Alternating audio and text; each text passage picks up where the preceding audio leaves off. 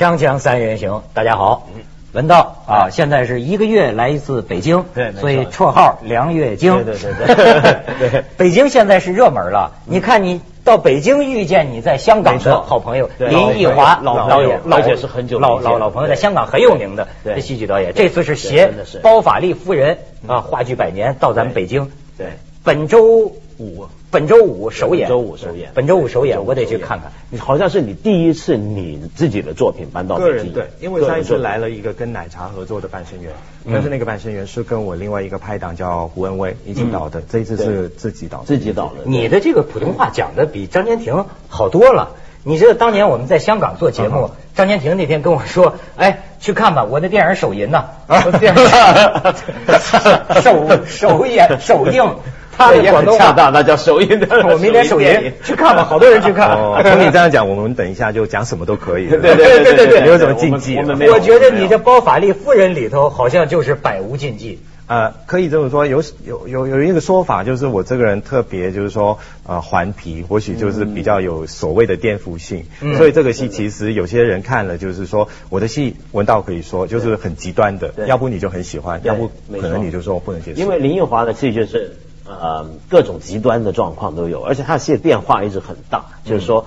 他过去这么多年来，他不会说我每一部作品都要统一的做一种风格，不是的，每一种风格都尝试过。然后呃，所以呢，很奇怪的地方就是，他每一出戏固然是有的人就很喜欢，有的人就会在过去在香港就就用一句广东话都不记得搞吗？就说不知道你在干嘛。嗯嗯嗯然后呃，但是你这一出戏你很喜欢吧？你下次你再进去看他第二出戏时候啊，林奕华戏很好看，一看可能这回又轮到搞咩啊，就这样是这样，因为他一直在变，没有吓怕你了。对，没有一直在变。你越说越想去看看了。这是很极端，但很好看。对，但是我是听说这个《包法利夫人》这个里头，好像你说你从台湾的综艺节目里得到一些灵感。哦，这个故事就很长篇了，因为其实我呃过去两三年吧，都有一些跟台湾的一些，比如说戏剧机构啊，或许学校有些合作的机会。那在台湾呢，就晚上没有地方去，一个人，然后就看电视。对对对看电视你就频道就很多，因为我们是在香港生活的，香港呢没有像台湾有那么多的频道，而且我们在香港看的频道特别多是新闻节目。对在台湾呢，它有九十八个呃电台频道、电视台频道。当中有很多都是独立的制作公司做的一些电视节目，综艺就是一个非常主流的东西。那早上大概十年前的时候吧，有另外一个朋友叫杨照，他们还有一些读书的报告啊，还有什么现在都没有。现在都没有了，现现在通通都是娱乐，百分百啊，千分千啊，通通都是娱乐。哎呦，我去台湾跟你一样，嗯。就是晚上看电视，太好看了。嗯。你让你看台 很喜欢，你看台湾的电视，咱不说除了那些政治新闻，政治新闻其实还排在后边。啊，对，都是九点、十点、十一对点。，我看台湾的电视，我会觉得这是个村庄，哦，对就好像外面的世界不存在啊，这帮人乡里乡亲的哈。我我不是跟你说过，我老爱举一个例子，就是我看台湾连新闻也都很娱乐。对对对对对比如说，特别是看有一些频道啊，他会这样子，他会说什么？比如说新闻节目，他会说：“哎呀，不得了啊，今天高雄有一头牛跑掉了。”然后跟着呢，下面打一个字幕，下一条新闻更大条。对那下一条新闻是什么呢？就是个黑道大哥，他女儿大学毕业了。对对对，社会新闻。对他们特别喜欢全就是是社会事件，但这种事情呢，我觉得呃北京也有很多，那就是他找了一些所谓的星探回来，然后就跟主持人报告说，哎，我发现有个什么乡村有个什么特特别的一个现象，那然后主持人到最后就说，但是我们还是选了另外一个，就是一个呃年纪蛮年轻的一个四十岁的一个汉子，跟一个大概有个六十多岁的一个老太太，然后她是他舅妈，但是他们结婚了，那然后呢，我们就。他们就出来了，他们就是这儿比较流行乱伦 啊。我不知道这个舅妈到底亲到什么程度，但是他们两个人就会跑出来，然后跳了一个东北的二人转。然后那个男生更有趣的就是说，他为什么会喜欢这个舅妈，就是因为一个舅妈跟其他其他的女朋友不一样。舅妈呢会特别欣赏他唱歌，其他的女朋友呢就是说，哎呀不要搞我，不要那么烦，你就走开。然后那个主持人就说，好吧，来两句吧。他一唱就是上海滩。然后这个上海滩呢，完全那个广东话是字正腔圆，对他平常就不讲广东话。那你不觉得这个东西都是很有趣吗？你这很有我觉得非常有，非常超超现实对对对 所以我觉得说，也不只是台湾有这个东西。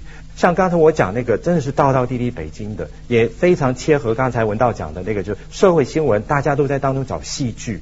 希望在这个戏剧当中感受一下人生的悲欢离合。那观众在看的时候呢，那个偷窥的那个眼光啊，要比他们看电视剧啊，就更可以说大胆、跟投入、这个挺有意思。我前两天还看见一篇文章讲，你说像台湾，它是有它的地方文化，但是搞这种娱乐玩儿啊这种哈。但是呢，呃，虽然表象上好像越来越相似，比如现在在大陆也有人骂呀，嗯。就是说港台风啊，嗯对现在的这种娱乐报道的这种主持啊影响。但是在大陆这边有人提这么一个原因，就是说想到这个几世纪、十几世纪的时候的这种法国，嗯说当时马克思什么的都批评过这种现象啊。德国就是说说现在我们的新闻多有意思啊，嗯呃，一会儿公爵夫人丢了狗了，嗯对对对对哎，一会儿什么皇帝明天从哪过街过过街啊对对对对，但是他的意思是说不能谈政治，嗯。所以只有这歌舞升平。所以其实为什么会带这个包法利夫人来？其中一个原因就是因为包法利夫人的那个时代哦，它其实就是报纸刚刚开始发明没多久，所以这个小报根本就是报纸开始的时候那个形式。所以我们今天很排斥的这种东西，其实就是报纸的源头。对对啊，所以那时候真的是个浮华时代。对，就是当时的法国，你想想看，就是一种。呃，大家都其实大部分人都不是上流社会，但大家都想知道上流社会在干什么。对要那个门缝。对，就就好像这个这小报就等于就像你说的开了一个门缝，然后社会当中在那边一起看，哦哟，上流社会都在搞这个，好糜烂啊，都是这种。所以你觉得这个包法利夫人这个这个东西其实就很像我们今天非常像，因为你知道它有一个更像的地方，就是说福流拜，我们现在说文豪，那他写这个这个巴法利夫人，他到底哪来的灵感？他根本就是看了一个小报，就像我们香港说的那个苹果日报，因为当中有一个新闻，就是讲到有一个女人做了就呃怎么说结婚了，然后嫁的还蛮好的，但是她就很苦闷。所以她变成就发展了一些婚外情，然后又乱花钱，结果就没有钱去还这些债，嗯最后不能够不服毒自杀。那他看了这个新闻之后呢，真人真事二十七岁的一个女人，然后她自己本身也是二十七岁，六年后这本小说出版了。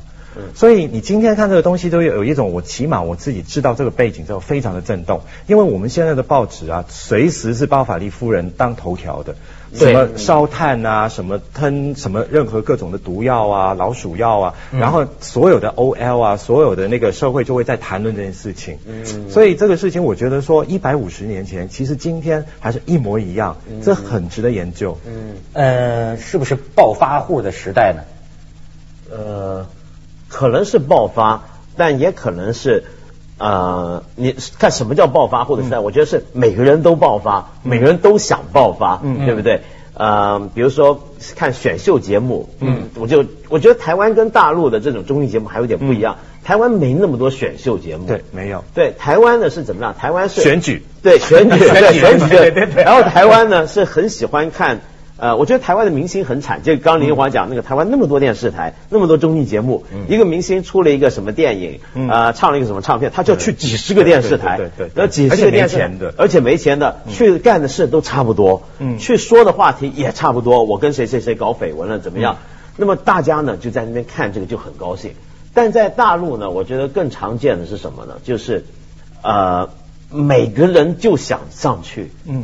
我自己想变成他。我我跟你说一个经验很好玩。我上个月我在一个大学演讲，然后演讲完的时候呢，要有一个呃观众的一个一个提出提出问题。那么有一个人呢，学生站起来，他说什么呢？他说：“我不是提问题，我是要你帮我传一句话。”我说：“你要我传什么话？传给你们台的那个主持人陈鲁豫。”我说：“哦，为什么？”说：“我看他常常以前访问一些名人，我想你帮我告诉他一声，有一天他迟早要访问我的。”他是讲国语还是讲广讲讲普通话，在在在在大陆嘛。哦我说哦。呃，为什么呢？说因为我迟早会变得呃，就是福布斯榜上面五百大富豪之一，到时候贵庚？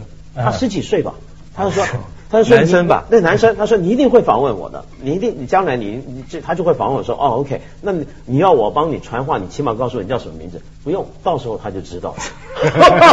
哇，金庸看太多了吧？是吧？就是你知道，就是这种就是选秀啊，嗯哼这种这种心理就是这种心理嘛，它激发起了人们不甘平庸啊这种意识。那天我在报纸上看一新闻嘛，说是哪个电视台搞的明星唱歌的，这明星都想这个语不惊人死不休啊，嗯。所以就设计出场的方式啊，啊有个叫朴树的，啊还有个叫刘璇，你知道吗？啊？刘璇原来是体操嗯出身的，对对然后刘璇人练体操的嘛，说我也来个惊人的吊威亚呀，嗯。就是在电视台录影大厅里从上面掉下来，嗯。那么从这么出场啊，嗯。那么出场，但是正好碰上就像咱们现在去广告了，你知道吗？去广告，然后呢，所有的电视台的演播大厅的观众就看着刘璇儿掉在顶上掉了两分半 钟。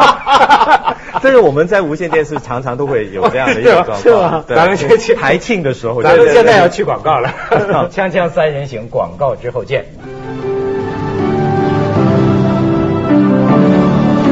看来当导演呢，他不能闭门造车，只关心自己的戏剧。实际他很多灵感是现现在周围的社会新闻。有些导演不是这样，有些导演是非常哲学家。嗯我是比较像什么我都去秀秀碰碰这样子。嗯，你这后现代哲学 是可以这样讲吗？可以啊我就是把很多不同的东西放在一起拼。贴在一起。所以到我们大陆，他还关心红楼选秀呢。啊，对，因为我在电视上一扭开就看到他了。我自己本身是一个《红楼梦》的一个蛮还蛮粉丝啊，就是因为很早就开始看了。对那那天就看到那个《红楼梦》中人，我就非常的不是惊为天人，而是觉得说就禁不住眼泪就挂下来。那然后我看到，对。我看到那个电视上面的很多那些不是在舞台上那些人哦，他们还蛮冷静的，冷静到一个地步，很好笑一个事情就是那天他们在选林黛玉，那然后呢，大概要十一个选八个，还是八个选五个这样子，然后有一个就就淘汰掉，然后那个主持人就问他说，好，你现在被淘汰了，那那你要就是往哪一个角色再去就努力这样子，然后他就说，我下一个要挑战的角色就是王熙凤这样子，我就觉得说很后现代，非常后现代，就是刚才他还在那边葬花呢，等一下他就已经变个脸啊，刘德华都没有学的那么快，真是人生如戏啊！对啊，就王熙凤来了。我见着那个就是说来淘汰了，一点都不生气呢，还说哎饭呢饭呢，管饭呢？啊，就是火车站来的那种啊，他找工作就蹲在马路边上那种。哦，他等整天等着人家找他背个包啊哦，干什么？听说红楼选秀也去了，完了之后给淘汰了，就是说哎管饭呢管饭呢，还有一个就是一个男生胖胖的，还长得蛮就是珠圆玉玉润润的，嗯。然后呢，他就觉得说薛宝钗非他莫属。他是男的，所以还拍了一段他在普蝶这样子。嗯那他真的是有花心思在演哦，所以这种东西在香港不可能看得到。为什你你觉得为什么呢？这我们的分别到底在哪里呢？因为我觉得香港人爱面子。就是我们现在香港也有一个节目叫《残酷一丁》嘛，那那些残酷一丁很多时候对我来讲哦，真的要比较起来，它太小儿科了。你这还真是，我问过台湾人，说台湾综艺节目那么样的火，嗯。但是为什么没有像我们这么选秀选秀啊？他也是说爱面子吧，就是一般普通台湾人会说，哎呀，参加那个地方小啊，地方小的话很容易乡里乡亲的，对，觉得你明天上班的时候，在那个地铁，别人对你的眼光就够你好受的。对所以我觉得这个跟香港的一个文化，它其实还是一个蛮自保的。这个这个这样的一种心理状况，其实限制了我们很多东西，也不光是有没有选秀，现在连选美吧，香港小姐也好，什么也好，通通都是往加拿大啊，往那个美国啊，往别的地香方去找港女孩不。敢选美。我们我觉得现在就是选秀节目啊，有一阵子啊，这个我们这边的政府单位就说要限制选秀嘛，对不对？但现在呢，我觉得已经不用限制，因为现在是每个人都在选秀。对啊，其实选秀是什么呢？你想想看，选秀的它整个逻辑、整个机制，难道不就是我们整个社会的一个逻辑吗？就是我们呃常常讲什么叫力争上游。嗯，对。就特别是中国在改革开放的时候，强调你要怎么样努力往上爬，嗯要超越人家嗯嗯，整个逻辑是一样的嘛。所以我听到那个呃东北的二人转的那个汉子唱那个上海滩的时候，我也几乎要哭了。就是说，其实，在那个贾樟柯的那个电影《三峡好人》里面，嗯观众印象很深，就是那个个上海滩，上那个那个真的不知道在哪里，他也很叫真实，很真实，是不是真实就是觉得说这个这个歌啊，对很多人来讲，其实呃，我在另外一出，我跟香港有一个笑呃笑将吧，嗯。叫詹瑞文合作，叫《万世歌王》。那我也跟他说，我们如果要回顾香港的流行曲，广东流行曲有两首其实还是蛮重要的，一首就是《上海滩》。为什么呢？上海滩它令很多不是香港的人对香港产生一种幻想。但是香港本身也是对大陆有一种幻想，就是那个上海这个地方、嗯冒险家乐园，对所以他兜了一个大圈，回到现在我们中国这个土地上面，他在讲的其实不是那个黄浦江的浪奔跟跟浪流，他是讲成功失败是这两个字很重要。嗯哎呦，真是有意思对。而且你知道现在的这个演出市场啊，我那天还看见一个碟，那也挺后现代的，你知道。你说这个二人转，可能我觉得是东北人，只有东北人才能搞这种演出，你甚至觉得很狂狂野。我那天看一个二节人转是那个对吧？不不是从二人转发展出来的，就是现在有一种秀在只在夜总会里，好像还有个什么挺出名的一个司仪叫什么大勇啊还是二勇啊，我就在。就在东北的夜总会里，不是现在在北京，啊但是我觉得他们的口音像东北人，你想象不到的，在夜总会怎么演出啊？就是大家这个叫好的方式是拿这个呃骰盅啊，嗯哼咣咣咣咣咣咣咣，就这样嗯哼。然后实际上是干什么？唱的那都是一般的歌嗯哼，但是主要是挑战难度，比如说《青藏高原》哦，啊，所有的演员嗯哼，喝酒啊，其实就是拼着喝酒而且就演的那个段子啊，那叫一个粗啊！就比如那是好笑是好笑。你比如说两个人演二人转，演着演着就出来了，你这个傻叉。你这个傻叉，这什么呃，去你妈的！就是就这种话，哗，大家就笑。然后所有的这些所谓唱歌的，实际拼的都是喝酒。嗯哼，好家伙，你像凌空飞起，咣叽一个两个膝盖就跪在地上，啊，这么一咬杯子，全场咣咣咣咣咣咣，好家伙，太火爆了，太厉害了，做剧场的怎么可能不去看看这做过的种东西？做不过的太火爆了太厉害了这也是一种我觉得在剧场里面必须要有的东西，就是情绪。嗯其实你去看这些东西，选秀最。对观众来讲，为什么当时我也觉得说我眼睛就是眼泪要哎挂下来，就是一个东西，就是《红楼梦》它一直在讲的就是一种悟，对我来讲就是感悟一件事情。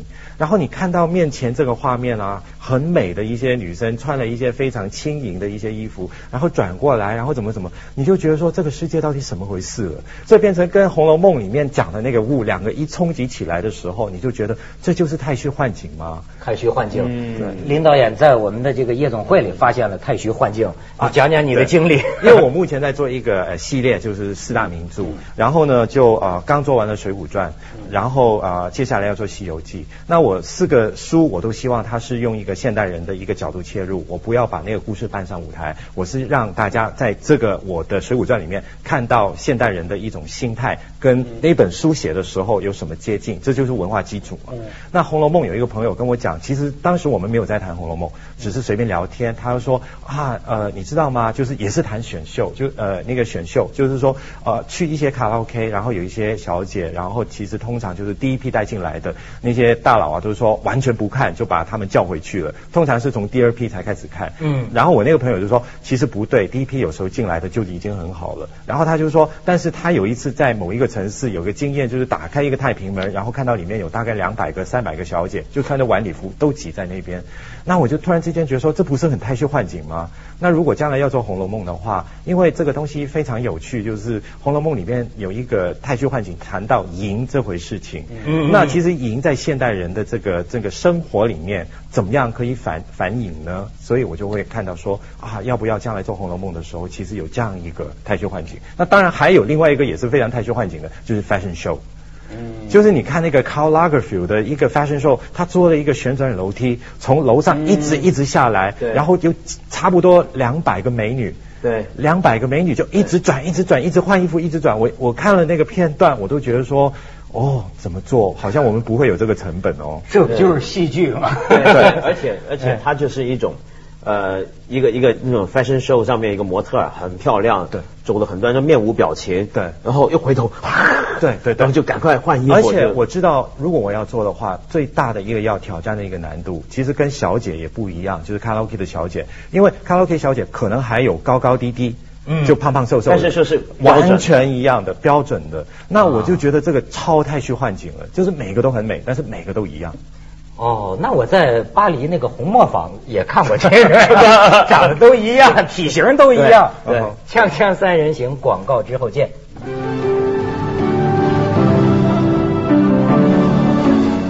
所以我觉得挺有意思，像刚才咱们说的哈，台湾人、香港人，嗯你反而让他参加什么选秀啊，嗯他会觉得要脸。嗯这个我发现脸，这中国人最爱面子，嗯但是脸这个概念现在在大陆啊，嗯嗯嗯嗯很奇怪。嗯嗯嗯你比如说，要不主着不不喜欢的人，就说怎么那么不要脸呢？或者怎么那么脸皮厚啊？嗯就上去卖去啊，嗯献去啊。但是呢，该怎么理解呢？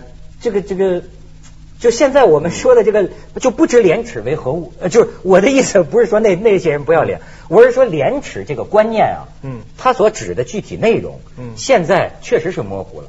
你说我怎么叫不要脸？我我这是争取我的机会啊。嗯你但是脸很怪嘛，脸这个观念在中国人来讲，比如说以前讲面子，嗯对有是很多重意义的。它一重意义就讲人情，比如说我请我我给你面子，你该给我怎么样，对不对嗯？但面子还有另外一个，就面子，我们总觉得它就是个面具。嗯呃，这是它是个伪伪装的，所以你可以说我上去一个选秀节目，那是一个伪装或者是怎么样。但是更重要就是过去讲面子，其实是反映一个什么样的心理呢？就是呃，因为人身上我们最看不见的器官一个部分其实就是脸。嗯，就人家看我，首先看看到是我的的是我的脸，对。对，但是我反而自己最看不见我自己的脸，对对对对对。所以我们都很忧虑自己的脸，对对对对对，对我觉得一个人最大的忧虑都投射在自己的脸上，他很怕别人会怎么看我，别人怎么想我，别人如何认知我，所以我们过去很计较面子，然后我们很计较，嗯，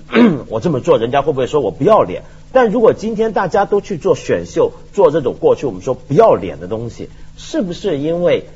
呃，第一我已经不计较，要不然就是第二我已经很有很掌握人家怎么看。我我觉得其实主要是因为你刚才讲的那个，让我想起就是说，你很希望你看不见的东西被别人看得见，就是你看不见自己真正长得什么样子的时候，你必须要上到媒体，然后重新认识自己。所以现在为什么很多的这种，你知道选秀这个东西，其实也不是从我们开始，就是美国的那些 American Top Model，那种非常非常风行一时，所以他们追求的其实就是英文讲的 face value。但是问题是最表面的价值，就是我们现代人最追求的一个价值，就是你不要去知道我是怎么一个人，你就是要肯定我这张脸，肯定我这个最表面的价值就好。而且这东西是我看不到，我想通过。